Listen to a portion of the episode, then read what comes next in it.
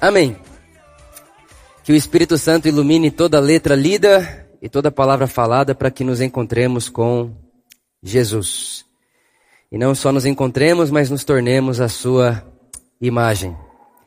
Semana passada eu conversei com vocês um pouco sobre emoções, pensamentos, alma. Né? E foi impressionante a quantidade de pessoas que mandaram mensagem para a gente durante a semana. Impressionante. Assim, a gente recebia tanta mensagem, era tanto testemunho, que se a gente né, pudesse, a gente ficaria dia todo aqui lendo testemunho de pessoas e lendo história de pessoas que ouviram a mensagem da semana passada e a mensagem abraçou, consolou, confortou, né, deu um, uma nova perspectiva de vida, enfim. E eu, como alguém que serve vocês e que estou aqui para servir vocês com o dom que Deus deu para mim, né, que é, obviamente, abrir o texto bíblico e pregar o evangelho, eu falei o seguinte: bom, eu acho que eu preciso falar mais sobre isso. Porque se gerou tudo isso dentro das pessoas, e se foi uma mensagem que abraçou tanto as pessoas, de modo que as pessoas estão dizendo, meu Deus do céu, inúmeras pessoas dizendo, foi o, dia, o melhor dia da minha vida, o dia que clareou tudo para mim, eu entendi toda a minha vida no domingo passado, enfim. Né, assim, é, é, todas essas expressões, eu falei, eu acho que a gente precisa falar um pouco mais sobre isso. E eu comecei a pensar sobre esse assunto. E comecei a refletir sobre isso, e comecei a perceber que quando se fala de alma, né, quando se fala de mundo interior, quando se fala daquilo que é de dentro para fora, as coisas elas, elas, não, elas não são tão simples assim, não são tão óbvias. Né? As coisas da alma não são matemática. As coisas da alma não é 2 mais 2 igual a 4. Não é matemático. Só você sabe o que você passou na sua vida. Só você sabe o que você sente. Eu não tenho o direito de falar para você, não, eu não acho que o que você está falando é justo. Não, eu não acho que sua dor seja justa. Eu, eu não acho que esse sofrimento seja justo. Eu não tenho como fazer isso, porque só você sabe o porquê da sua alma estar assim, do seu interior estar assim, só você sabe. Enquanto eu refletia sobre isso, né, sobre alma, Espírito de Deus, né, mundo interior, o coração, eu me lembrava de alguns textos, e se eu for ficar falando aqui, a gente tem centenas de textos bíblicos que nos incentiva e que nos aconselha a guardarmos o nosso coração. E na Bíblia, né, essa palavra coração, alma, pensamentos, elas se confundem em diversos momentos. Né, então, quando o, o, o, o sábio Salomão, em Provérbios, ele diz: Vitor, por amor de tudo que se deve guardar, guarde o seu coração. Ele está falando, guarde o seu interior, Guarde o seu mundo interior, porque desse lugar aí, Vitor, do seu coração, da sua alma, daí vai sair todas as decisões da sua vida. Então, Vitor, se esse lugar da sua vida, o seu coração, a sua alma, se ele estiver fraturado, se ele estiver coagido, as suas decisões vão transparecer essa disposição do seu coração. E enquanto eu pensava disso, me lembrei do apóstolo João. E se você já me ouviu pregar três vezes, você já me ouviu falar que o apóstolo João é a minha pessoa favorita do texto bíblico. João é sensacional, ele, ele é divino demais. E na sua terceira epístola, ele escreve essa epístola, né, esse, esse texto, essa carta, para um amigo dele, não é para uma igreja, é para um amigo. Ele diz assim, no versículo 2 da sua terceira epístola, tem só um capítulo. Ele diz: Amado, amigo, eu quero que tudo te vai bem, como é próspera a sua alma. João está dizendo assim: meu amigo, eu quero que todas as coisas na sua vida corram muito bem, inclusive a sua saúde. E ele termina dizendo: assim como é próspera a sua alma. A verdade é que existe uma correlação do mundo que está à nossa volta com o nosso mundo interior, a nossa alma, o nosso coração o seu mundo interior, de alguma maneira, ele vai moldando as suas decisões exteriores. E o próprio, né, na, na, verdade, virou um clichê, e tudo que é clichê, irmão, só é clichê porque é verdade, né? E tem um clichê, principalmente dentro da igreja, que diz: ah, de dentro para fora, Deus quer mudar você de dentro para fora, né? É uma coisa do coração, não é externo, não é de fora, não é de fora para dentro, é de dentro para fora. E esse clichê, essa máxima é verdade. E o texto bíblico, ele aprova isso daí, principalmente Paulo. Paulo, em Romanos capítulo 2, se você ler o Romanos capítulo 2, o Paulo vai dizer o seguinte, ó, Vitor, existem muitas pessoas que nunca tiveram uma informação externa da lei de Deus. Que ele está dizendo, Vitor, tem pessoas que nunca ouviram falar como informação da lei de Deus, que nunca foram expostos à lei de Deus no seu mundo exterior. Romanos capítulo 2. Mas essas pessoas, Vitor, que, que não foram expostas à lei de Deus no seu exterior, elas ouviram e perceberam a lei de Deus nos seus corações. Elas disseram sim para essa lei de Deus que está no coração delas, porque todo ser humano nasceu à imagem de Deus. E Deus disse, está escrito em Jeremias, inclusive, e vários outros, outros textos, que Deus escreve a sua lei no coração do homem.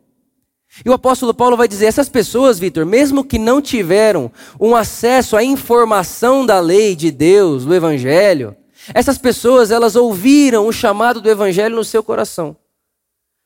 E elas foram transformadas por uma verdade que saiu de dentro delas e não que foi informativa. Elas não precisaram ouvir, elas simplesmente perceberam que dentro do coração delas, Deus estava ali, dizendo sim para certas coisas e não para outras coisas. Irmão, eu creio absurdamente nisso. Absurdamente, é por isso que lá em Zacarias vai ter textos bíblicos em todos os profetas ali, os, os profetas hebreus, dizendo que existem em todas as outras nações, as, as nações né, na época, vale lembrar você de que Israel achava que eles tinham um monopólio de Deus. Só serve a Deus quem é judeu, só, só serve a Deus quem é israelita. Deus só se apresenta a Israel. Mas os próprios profetas de Israel diziam: Olha, Israel, em todas as nações tem pessoas que estão obedecendo a Deus. Não pela informação de Deus, mas pelo coração que Deus colocou de antemão dentro do ser humano. É o Salomão que vai dizer em Eclesiastes que Deus pôs a eternidade dentro do ser humano. Então, irmãos, esse negócio de conhecer o nosso interior, a nossa alma, de guardar o nosso coração é muito importante. Só que você vai concordar comigo, e a gente nem precisa ir muito longe na discussão, que muitas pessoas estão com o seu interior e a sua alma deslocado, deslocada. É tipo aquela sensação, com certeza você já teve isso, você vai viajar, quem não gosta de viajar? É maravilhoso viajar, sim ou não? Viajar é bom demais. É, inclusive, nós fizemos uma viagem esses dias atrás, fomos comemorar o aniversário da Luísa, e a gente foi, foi muito legal, né? Tava toda a família da Luísa, todo mundo, um lugar maravilhoso. Ficamos lá um dia, dois dias, três dias, e todo mundo muito feliz, maravilha. E depois de sete dias, nós voltaríamos para casa. E é interessante que não foi uma coisa que aconteceu só nessa viagem. Em todas as nossas viagens, na hora de ir embora, eu olho para a Luísa e falo assim para ela: Com certeza você já ouviu isso ou você já falou isso. Eu olho para ela e digo assim: É bom demais viajar, mas voltar para casa. Voltar para casa é uma sensação. É uma sensação de vida, é uma sensação tão boa. Sabe, sabe aquela sensação de você chegar em casa e respirar o ar da sua casa? E aí, quando você volta depois de uma viagem, você percebe que sua casa tem um cheiro. Só que você está tão acostumado com o cheiro da sua casa que no dia a dia você nem percebe que sua casa tem um cheiro. E aí quando você volta depois de dias de viagem, você entra na sua casa, você. Ah, estou em casa. É como se é o seu lugar de proteção, é o seu lugar, é o lugar que você chama seu. Lá você faz o, como você quiser, você deixa o travesseiro onde você quiser, você deixa a pasta de dente onde você quiser. Se você é solteiro,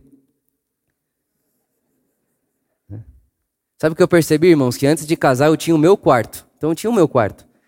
A parede era do jeito que eu queria. Eu pintava a parede do jeito que eu queria, escrevia na minha parede. Uma confusão. Ninguém falava nada. Depois que eu casei, é a nossa casa. Só que o nosso é mais dela. É, geralmente é assim. Mas que bom, ela tem um, um gosto muito melhor que o meu. Mas é, esse negócio de chamar de seu é muito bom. Só que a alma das pessoas, por mais que cheguem dentro de casa, sabe aquela sensação, o cara chega em casa e ele não tem só uma casa comum, ele tem uma baita casa, uma casa maravilhosa. Alguém diria que a casa da pessoa é a casa dos sonhos, mas o cara entra em casa, mas o interior dele, a alma dele nunca se sente em casa. A alma das pessoas são como nômades, andarilhos.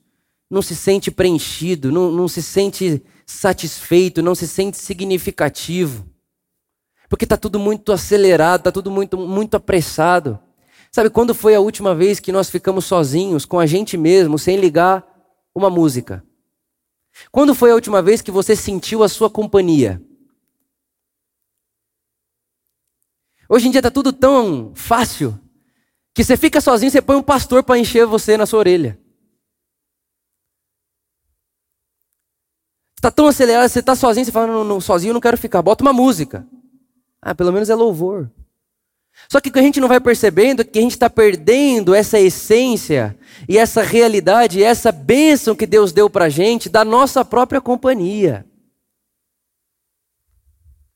De a gente conseguir perceber que eu sou casa da minha alma e que minha alma está em casa comigo.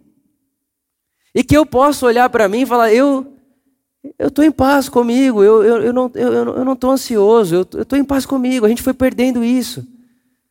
Porque está tudo muito rápido, está tudo muito acelerado. E quando eu comecei a refletir sobre tudo isso, obviamente eu fui parar no Gênesis. Porque lá no Gênesis, antes do pecado, ali existe uma harmonia de realidades que é saúde de alma. Então eu fui até o Gênesis para tentar entender e para tentar pegar alguma coisa dali, para que eu e você, para que nós pudéssemos medir ou pelo menos tentarmos identificar isso na nossa vida.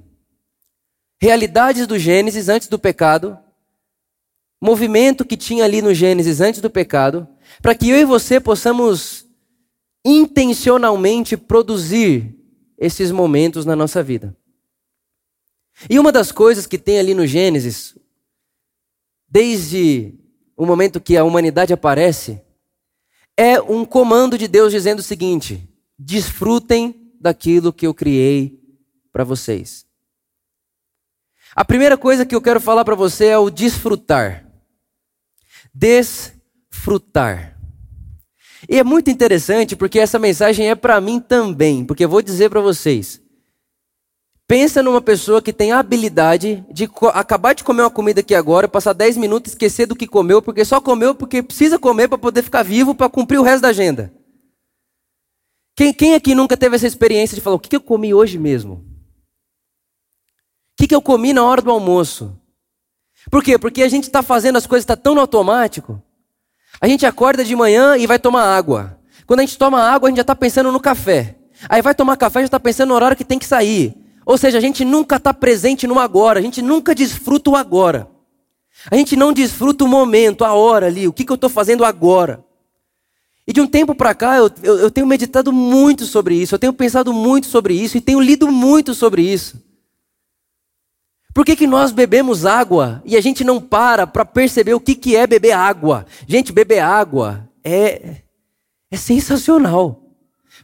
Deus fez a água e fez o seu corpo para que precisasse da água que ele fez para o seu corpo. E quando você bebe água, o, o, seu corpo reage de um jeito que a gente não consegue nem mensurar. Isso é uma bênção de Deus e que não pode passar despercebido na vida. Mas está tudo tão rápido, está tudo tão acelerado que a gente não percebe mais as, os, o ordinário. O ordinário perdeu o brilho, só que 99% da nossa vida é ordinário, irmãos. Escovar dente, se lavar, E aí eu comecei a, a tratar minha vida e tratar práticas da minha vida, e isso eu tenho feito com a minha vida. Eu vou acordar de manhã, eu vou escovar o dente. Eu não vou escovar o dente e fico lá, o que eu tenho que fazer hoje? O que eu tenho que fazer depois? Não, eu vou escovar o dente, eu olho para mim escovando o dente e me percebo a imagem de Deus. E digo, eu sou a imagem de Deus, Deus, Deus me ama. E você começa a tornar sagrado todas as suas atividades ordinárias da vida. Você vai tomar água de manhã porque você acorda com sede, a hora que você toma água, ao invés de você só tomar água para. Eu vou tomar água para ir fazer meu café, eu tomo água, eu tomo água. Eu, e eu digo para mim: Jesus é a água da vida. Eu estou desfrutando do agora, eu não estou pensando no que eu vou fazer depois, eu estou desfrutando do agora. Me deixa ficar presente no que eu estou fazendo agora. Quantas vezes a gente não está conversando com alguém, a pessoa está contando para a gente a, vida dela e você está pensando em outra coisa? Quem já passou por isso aqui não precisa levantar a mão.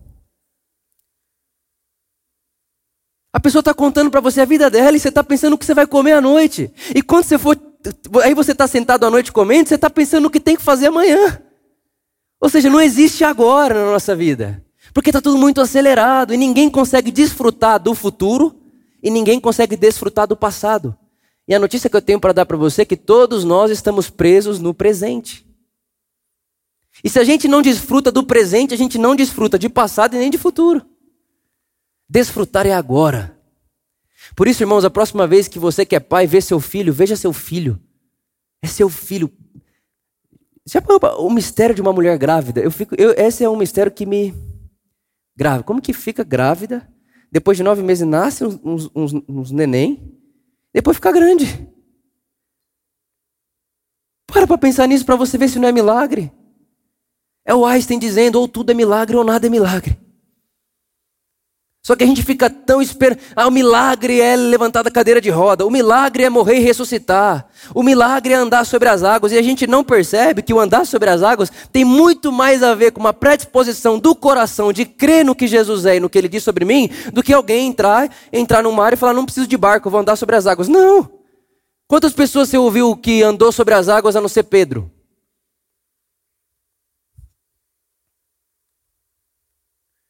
Aí a gente leva a ideia do, do, do evangelho, do desfrutar de Deus, para um lugar tão abstrato que fique real.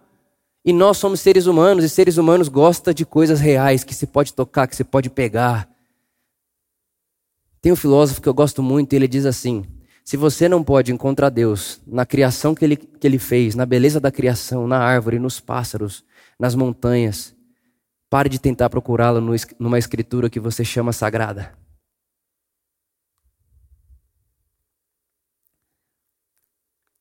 E sabe o que é interessante? Eu fui para um outro lugar com a Luísa um tempo atrás e esse hotel que a gente foi passar um, uns dias era um hotel que o cara só ele, ele, ele não tinha pretensão de, de abrir um hotel.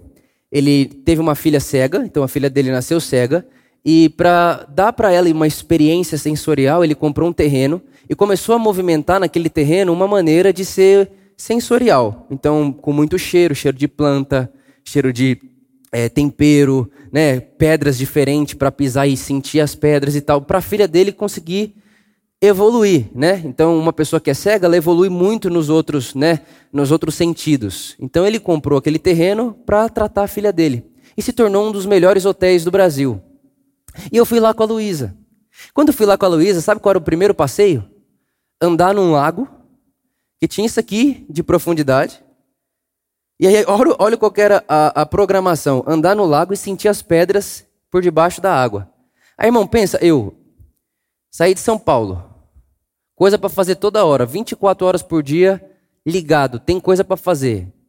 Dá para ter agenda cheia de hora em hora durante anos, sem parar.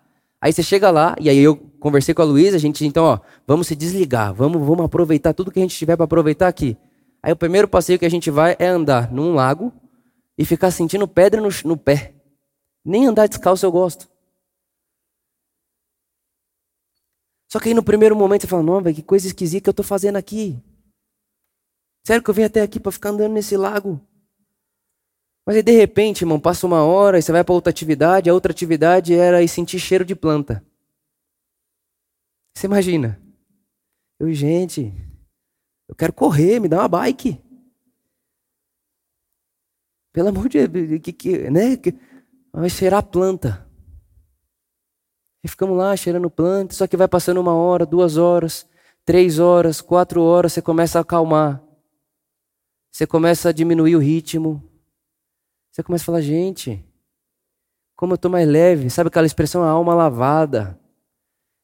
Aí você vai dormir, você dorme, você apaga, você deita e dorme. No outro dia você acorda, não parece que você acordou, parece que você ressuscitou. Você não dormiu, você morreu e levantou no outro dia. De tão profundo que é o sono. E de verdade, no outro dia, quando você acorda e agradece a Deus, Deus, obrigado por essa noite de sono, Deus está feliz porque você dormiu bem. Porque Deus criou o sono e se importa sim que você durma bem. Davi não diz, Deus dá aos seus enquanto dormem. Deus dá aos seus amados o sono. Esses dias eu fui deitar com a Luísa, eu olhei para ela e falei: já parou para pensar no mistério do sono? De repente a gente apaga. E acorda no outro dia parece que recarregou. Agora tem gente que está tão acelerado que não consegue dormir. Irmão, desfruta do agora. Vai dormir? Vai dormir. Quem aqui nunca ficou duas, três horas virando na cama pensando no outro dia? Não, nós não precisamos dessa vida nós podemos desfrutar. do agora. Deitou na cama, eu vou dormir. Tô com a minha esposa, eu vou ficar com a minha esposa. Tô com meu filho, eu vou ficar com meu filho. Um pastor amigo meu estava muito chateado e ele ficou, ele, ele, na verdade, ele teve uma descoberta que chateou muito ele. Ele percebeu que o filho dele chamava ele toda vez três vezes: pai, pai, pai, pai, pai, pai. Aquilo começou a incomodar ele. Ficou irritado com que fica me chamando pai, pai, pai, pai, pai, pai três vezes. Fala pai uma vez só e eu vou atender.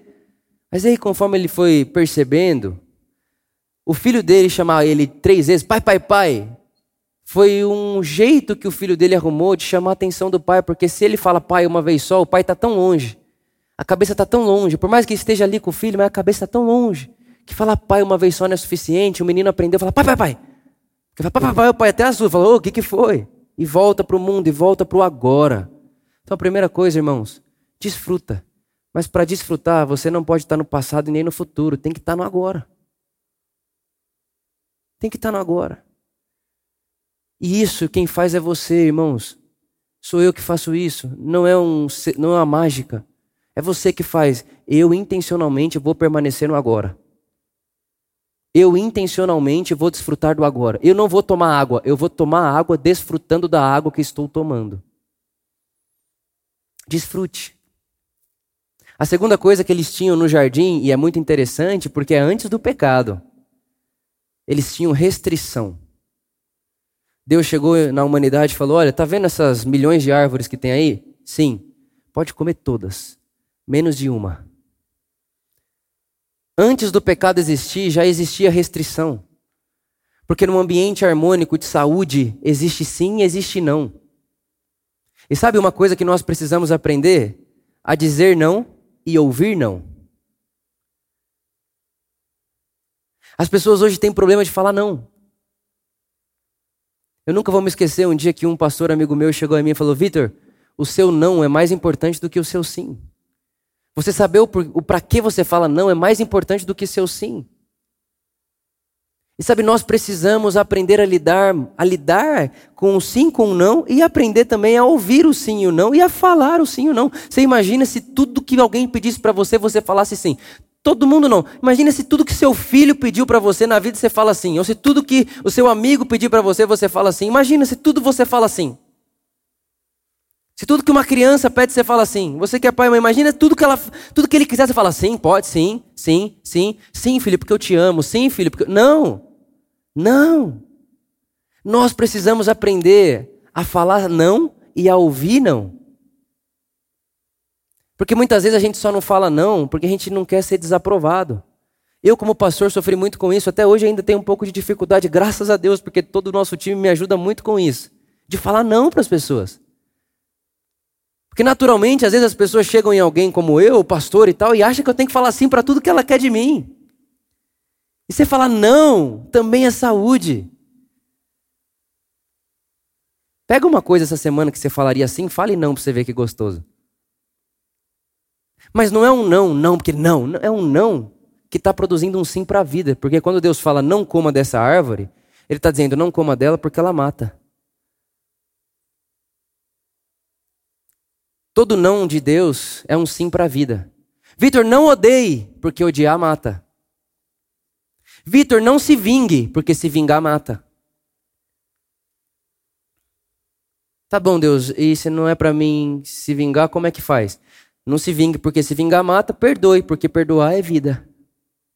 Então todo sim aponta, todo não aponta um sim, todo, todo sim aponta um não. Para você falar sim para uma coisa, você disse não para outra, e para você falar não para uma coisa, você está falando sim para outra. E a vida é assim, irmãos. E você precisa aprender, nós precisamos aprender se queremos ter saúde na alma, a dizer sim e não. E a lidarmos com isso. A lidarmos com isso.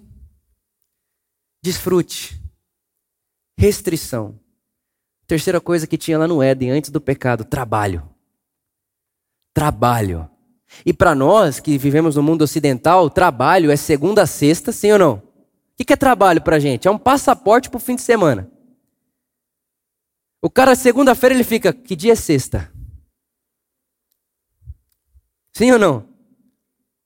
A gente trabalha 11 meses para tirar um mês de férias. É os 11 meses querendo um mês de férias. É a segunda, a terça, a quarta, a quinta e a sexta para tirar sábado e domingo de férias, de, de folga. Porque para nós o trabalho é só um meio para a gente encontrar o prazer. A gente foi aprendendo a não ter prazer no trabalho, mas não é essa a experiência bíblica. A maneira de Deus nos ensinar a trabalharmos, a vivermos uma vida de trabalho, é dizer, Vitor, tudo que você faz, o seu trabalho facilita a vida de alguém. Essa palavra trabalho no hebraico também quer dizer servir. Deus deu ao homem um motivo para ele servir. Sirva. Trabalhe. Trabalhe. Aí eu sei que tem gente que vai pensar isso e dizer, ah, Vitor, mas para você é fácil, você está falando aí, você faz o que você ama. Quero ver você fazer o que eu faço, entrar lá, sete da manhã, sair cinco. Irmãos, a grande questão, presta atenção nisso. A grande questão do Evangelho, da encarnação de Deus em Jesus, é que já não existe mais função sagrada. Não tem isso. Ah, o, o trabalho do Vitor é sagrado. O trabalho do Vitor é sagrado e santo porque ele é pastor. Não. Não. Tudo é sagrado. Todas as coisas são sagradas. E entender que é sagrado tem mais a ver com uma disposição do coração do que com uma função.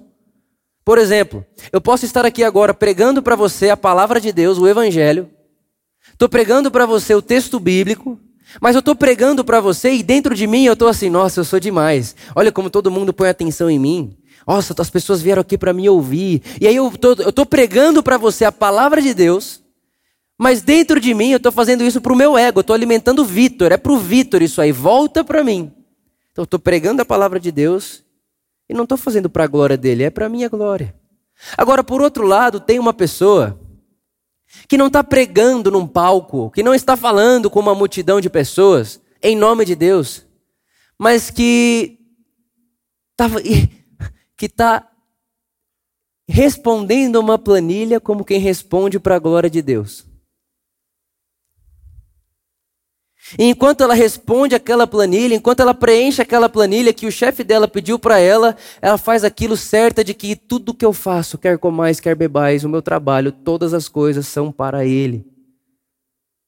Essa pessoa com essa disposição no coração está respondendo uma planilha para a glória de Deus. Mas infelizmente nós fomos acostumados a colocar Deus muito fora da nossa vida. Então Deus não vive no nosso ordinário. Deus não tem nada a ver com escovar o dente. Deus não tem nada a ver com tomar café da manhã. Deus não tem nada a ver com o copo de água que eu tomo. Não, Deus quer outra coisa. Deus, não, irmãos, Ele quer sim. Ele fez assim. É o mundo de Deus. E criou Deus o mundo dessa forma e achou que era bom. Ele fez o mundo assim, ele chama isso tudo de bom. Trabalho. E quando eu falo trabalho, não estou só dizendo a respeito do trabalho que você faz para ser remunerado, mas também um trabalho em si mesmo. Um trabalhar no Vitor. Porque o Vitor não nasceu pronto. Essa semana nós estávamos conversando e o Tico me apresentou um livro que eu amei. Ele me apresentou um livro que se chama Não Nascemos Pronto, Prontos, do Cortella. Em um dos momentos do livro, o Cortella diz assim: A gente não nasce pronto, a gente nasce não pronto e vai evoluindo. E ele vai falar do pecado que é falar que uma pessoa envelhece. Ele diz: pessoas não envelhecem. O que envelhece é fogão. Gostou, né? É? A senhora adorou. Pessoas não envelhecem, o que envelhece é fogão, o que envelhece é roupa. Por quê? Porque nasceu com um objetivo fixo, nasceu pronto, nasceu pronto para isso. Fogão nasceu para esquentar a comida. Então, a fogão envelhece. Ser humano não, não envelhece, ele vai se fazendo. Então, esse jardineiro humano que Deus põe no mundo para cuidar do mundo, também cuida de si. Também cuida do seu próprio jardim. Irmãos, o texto de Oséias, Oséias não, Cantares, diz que nós somos jardins. E Deus diz lá em Oséias que quer fazer de mim e de você um jardim dele. Só que ele não é o jardineiro, o jardineiro somos nós. É a gente que vai lá e que cuida do jardim, que trabalha no jardim. Trabalhar. Trabalhar com a consciência da, da glória de Deus, que Deus está no todo, que Deus está imanente nas coisas que eu estou fazendo. Deus não está lá fora, Deus está aqui. Deus está no ordinário. Quando eu escovo meus dentes, aquilo é sagrado. Quer ver um momento que ninguém acha sagrado e é tão sagrado, tão sagrado, tão sagrado, que se você não for ao banheiro, você pode morrer se você não for ao banheiro. Mas virou tão normal, ah, vou no banheiro. Irmão, é uma coisa tão bonita que está acontecendo dentro de você, porque por que, a gente não para e, e não percebe aquilo e olha para aquilo e diz, meu Deus do céu, e respira? Diz, oh, eu me sinto em casa com isso aqui. Deus fez assim. Ele criou assim, viu que era bom. Isso é saúde. Isso faz de mim, de você, pessoas que vão, to vão, tomar melhores decisões. E se você toma a melhor decisão, você é muito mais agradável às pessoas à sua volta. E se você é uma pessoa mais agradável às pessoas à sua volta, obviamente você serve muito melhor às pessoas que estão à sua volta. Desfrute restrição, trabalho. E a última coisa, que sem dúvida é a mais importante, até porque sem essa nenhuma das outras existiria, é relacionamento. Relacionamento. Irmão, presta bem atenção no que eu quero dizer para você. A primeira vez que Deus diz que uma coisa não é bom é o homem sozinho. A primeira coisa que Deus chama de ruim é solidão. Primeira coisa. Primeira coisa que Deus falou, não gosto, é a solidão. Não é bom que o homem esteja só. As nossas relações interpessoais e a nossa relação com Deus, isso importa. Eu quero dar um conselho muito simples para simples você: não se isole. Não se isole. Seja intencional nas relações. Irmãos, Deus está nas relações de amor. Tem muita gente que está falando, Deus, você não me abraça, Deus, você não fala comigo, mas você se isolou e Deus está no próximo. O apóstolo João, trazendo ele de novo para nossa conversa, que disse: quando você não ama o seu irmão, você escurece Deus. Deus fica escuro, ele fica, ele, ele fica na sombra, Deus some. Quando você não ama, Deus some. Então, irmãos, muitas vezes a, a falta que você sente de Deus é só porque você decidiu se isolar. Porque Deus está na comunhão. Deus não é solidão. Deus é comunhão. Deus é relação. Deus é comunidade. Deus é amor. Dá para ter amor sem comunidade? Deus é relação. Deus, Deus, tá em, Deus se importa sim com os relacionamentos que você tem. Então não se isole. Não se esconda das relações. Não tenha medo das relações. Não tenha medo. E é óbvio que quando a gente pensa em Adão e Eva, automaticamente você pensa em marido e mulher. Não. Aquilo ali, irmão, é, é um arquétipo para qualquer outra coisa da vida. Deus se importa com quem você chama de amigo. Deus se importa com quem você chama de, de irmão. Deus se importa sim. Porque Ele está aí no meio. E se na minha relação com você eu cruzo os meus braços, como que Deus estende os braços a você, sendo que Deus escolheu agir no mundo através de mim?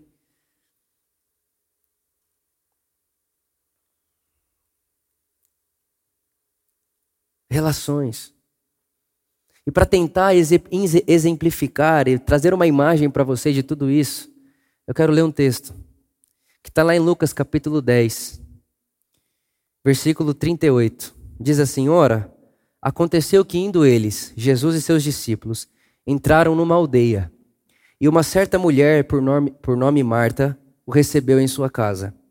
E ele tinha uma irmã, chamada Maria, a qual, assentando-se também aos pés de Jesus, ouvia a sua palavra.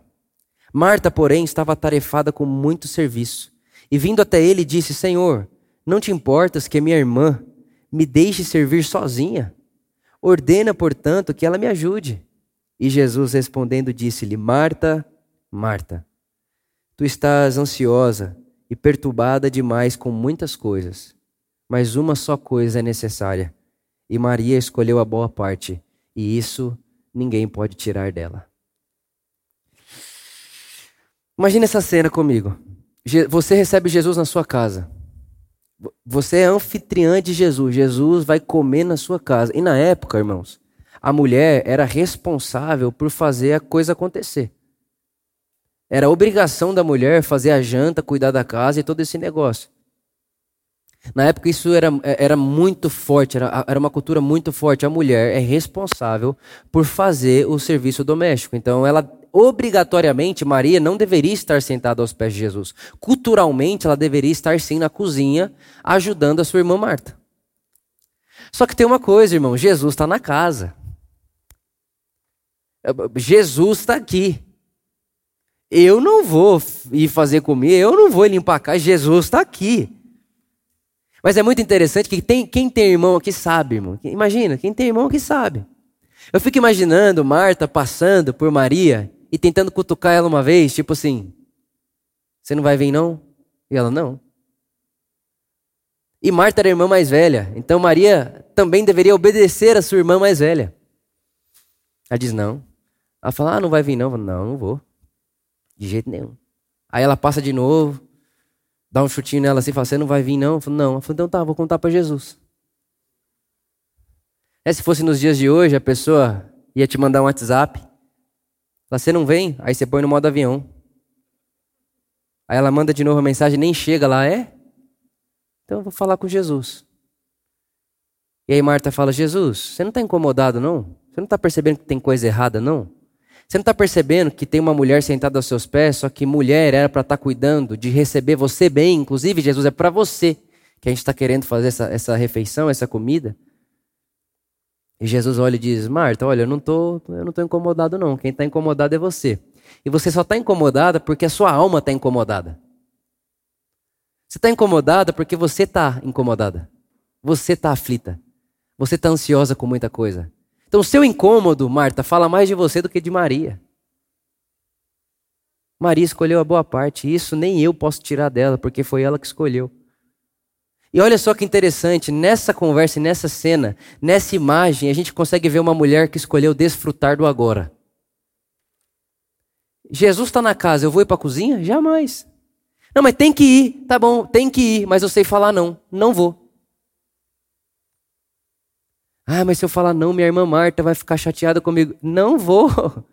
Jesus está aqui. Eu vou ficar com Jesus, Marta, em demonia, mas não vou. Não vou. Irmãos, quantas vezes a gente não está fazendo algo, se propondo a fazer algo, toca o telefone, fica aparecendo mensagem, fica toda hora assim, ó. Não está presente nem lá, nem cá. Pelo amor de Deus, aprende a colocar o celular no modo avião. Esteja presente numa coisa. Jesus está em casa. Eu vou desfrutar dele e eu vou falar não para minha irmã. Com certeza vou falar não para minha irmã. Ali também tem relacionamento acontecendo. Maria, irmãos, ela era a única mulher. Você imagina aquele tanto de homem e Maria lá. E os homens também estavam assim. Mas não está esquisito isso aqui? Essa mulher está fazendo aqui? Ela botou, ela falou, eu vou ficar com Jesus e ponto final. E sabe qual que é a grande ênfase disso tudo? É que eu penso que quando Maria viu Jesus entrando na casa dela, e quando Maria se senta aos pés de Jesus, eu penso que ela teve a mesma sensação que a gente tem quando volta de viagem. É como se a alma dela tivesse nômade, procurando, e não se encontra em lugar nenhum, e está tudo muito acelerado, a mulher que só é usada, eu só tenho que ficar arrumando casa e os, e os homens ficam me usando aqui e tal. Eu sou um objeto de manobra do, do, dos homens. E ela está lá e de repente entra um homem na casa dela e começa a falar. E enquanto ele fala, ela se sente à vontade para sentar. E quando ela senta, eu penso que ela tem essa experiência de olhar para Jesus e olhar para dentro dela e dizer: Finalmente estou em casa. Isso é casa. A minha alma reconhece esse lugar. A minha alma conhece esse lugar. A minha alma percebe esse lugar. A minha alma conversa com esse lugar. Estou em casa. E foi Jesus que disse: Vinde a mim todos vós, que estáis cansados e sobrecarregados, e eu aliviarei a sua alma. É isso que o texto bíblico diz: aliviarei a sua alma. Pegarei para mim o seu peso, seus medos, sua culpa, sua vergonha, seus inimigos. Eu vou expor eles para você.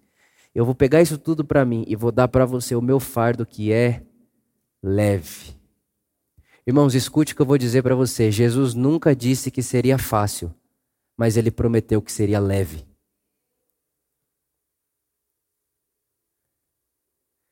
Quando o apóstolo João disse que tudo vai bem, inclusive a sua saúde, como é próspera a sua alma, ele não tinha ciência e medicina para respaldar ele. Hoje nós temos. Já se foi provado, comprovado, reaprovado que tem muita gente que está doente no corpo porque adoeceu na alma. A falta de perdão traz doença na alma. Vingança traz doença na alma. Egoísmo traz, traz doença na alma e começa a reagir no nosso corpo. Começa a reagir no nosso mundo físico. E a gente vai desesperado, Deus, olha só, eu estou ficando doente. Deus, eu estou ficando doente, cadê minha saúde? E ele, ele, eu fico imaginando, esse Deus. É, é... Irmão, a gente não quer Jesus. A verdade é que a gente não quer Jesus, não. A gente quer mesmo. É aquele Deus onipresente, onisciente, onipotente, que está sentado lá e que se você fizer do jeito que ele gosta, ele vai e movimenta tudo do jeito que você quer. É isso que a gente quer. Jesus a gente não quer. Porque Jesus, fica imaginando, Jesus ele está diante de Jerusalém chorando, chorando e dizendo: Jerusalém, Jerusalém, como eu queria que vocês viessem até mim. Chorando. E naquele mesmo momento devia ter pessoas orando nos seus quartos de oração lá em Israel, dizendo: Deus, por que, que você não vem aqui em Israel e pega esse povo e estabelece justiça aqui? Aí está lá Deus encarnado dizendo: Jerusalém, como eu queria. Mas não sou um Deus invasivo. Vitor, você quer ter uma saúde melhor? Você quer viver melhor? Você quer viver bem? Eu também quero que você viva. Mas as escolhas que você está tomando na sua vida são fruto do seu coração, da sua alma. Você precisa renovar a sua alma, Vitor, com a palavra de Deus. Você precisa pôr a sua alma para sentar aos pés de Jesus e chamar aquilo de casa.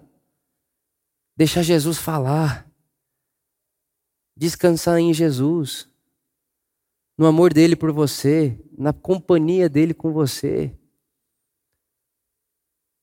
Porque você não está sozinho, Vitor. O grande mal da humanidade é a solidão. Vitor, você não está sozinho.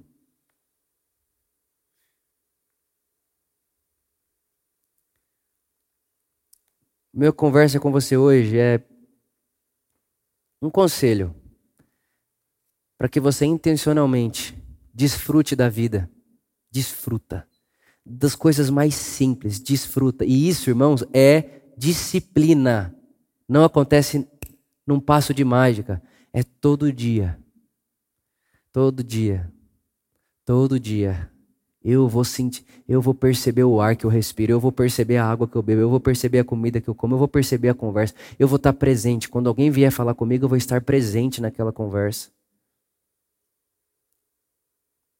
Desfrute. Aprenda a dizer não e a ouvir não. Porque tudo te é lícito, mas nem tudo te convém. Aprenda a discernir o que você pode e o que você não pode fazer. Pare de querer que alguém diga para você o que você pode e o que você não pode. Quem diz é você. Tudo te é lícito, mas nem tudo te convém. Decida você o que você quer e o que você não quer fazer. E aprenda a restringir a si mesmo também, a dizer não para você, para o outro e para você. Porque se eu fosse dizer sim para tudo que o Vitor já pediu, o Vitor sentiu vontade e falou sim. Não. Não, Vitor, isso aí não é você, não. Esse pensamento vingativo não é seu. Essa vontade de não perdoar não é sua. Uh, não, isso não. Não vou me submeter a isso porque já me submeti, submeti ao senhorio de Jesus.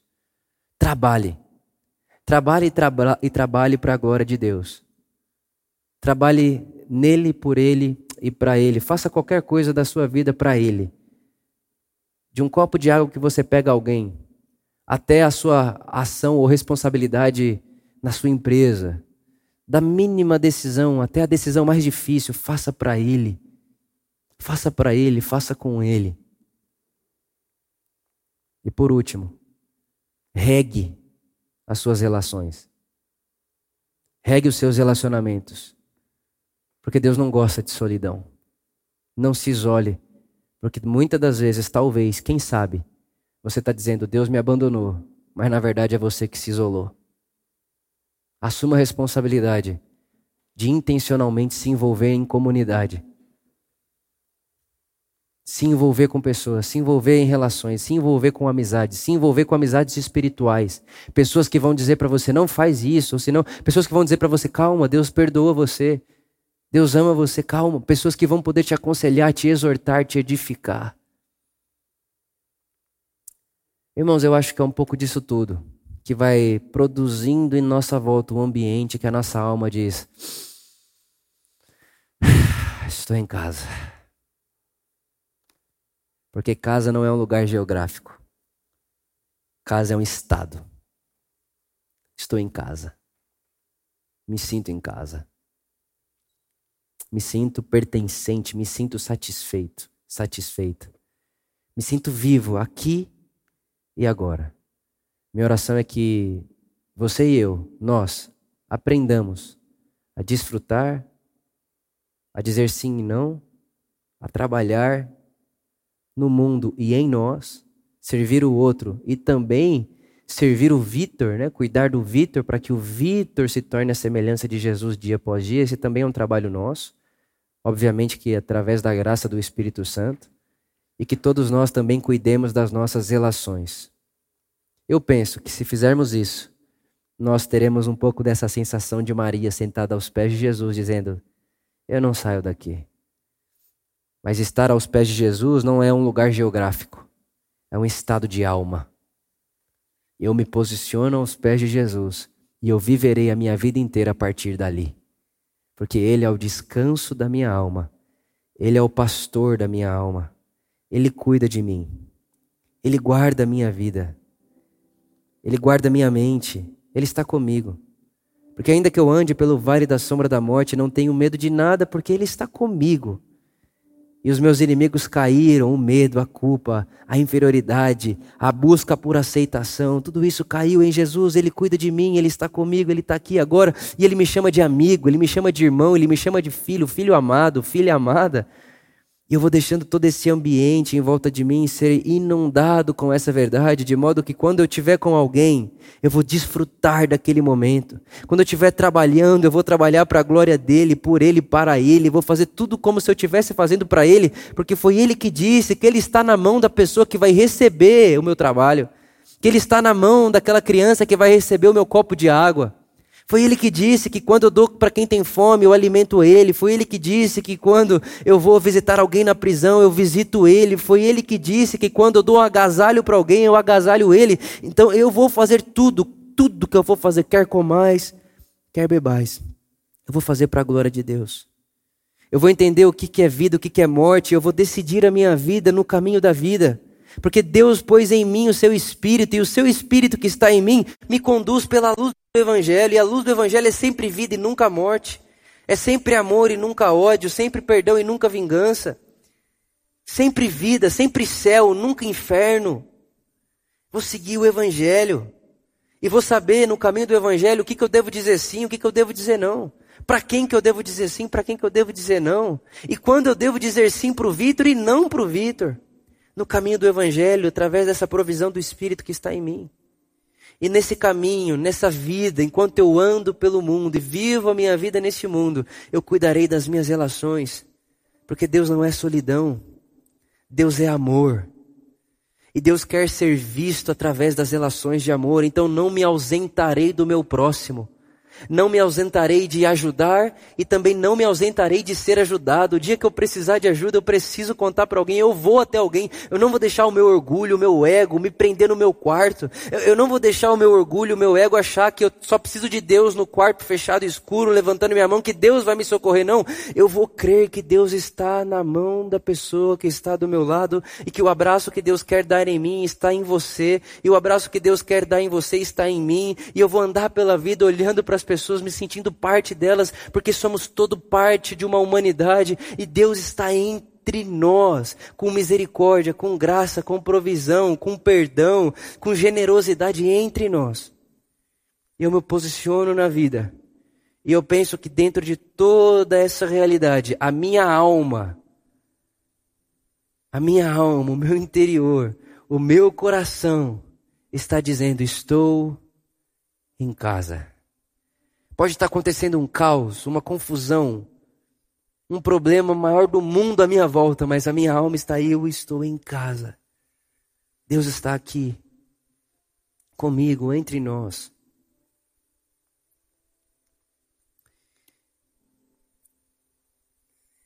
Pai, obrigado por isso.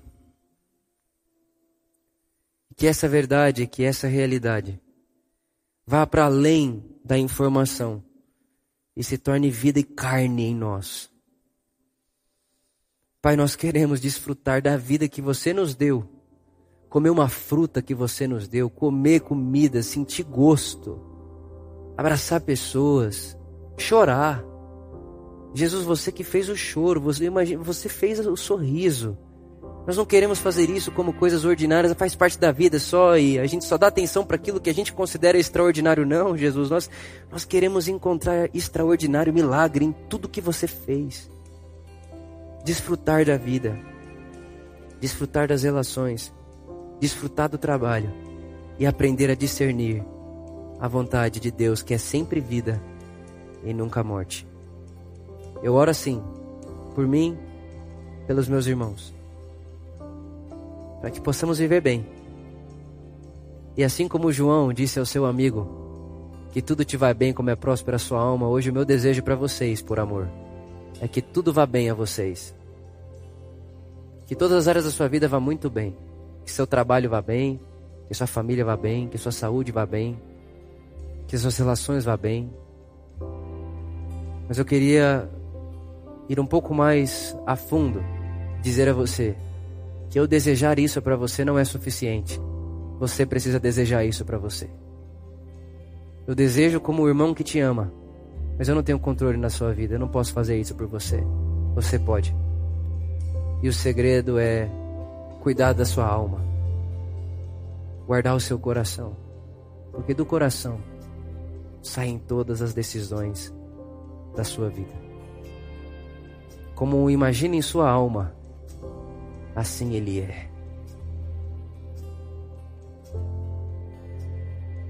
Alma, minha alma, porque estás agitada dentro de mim.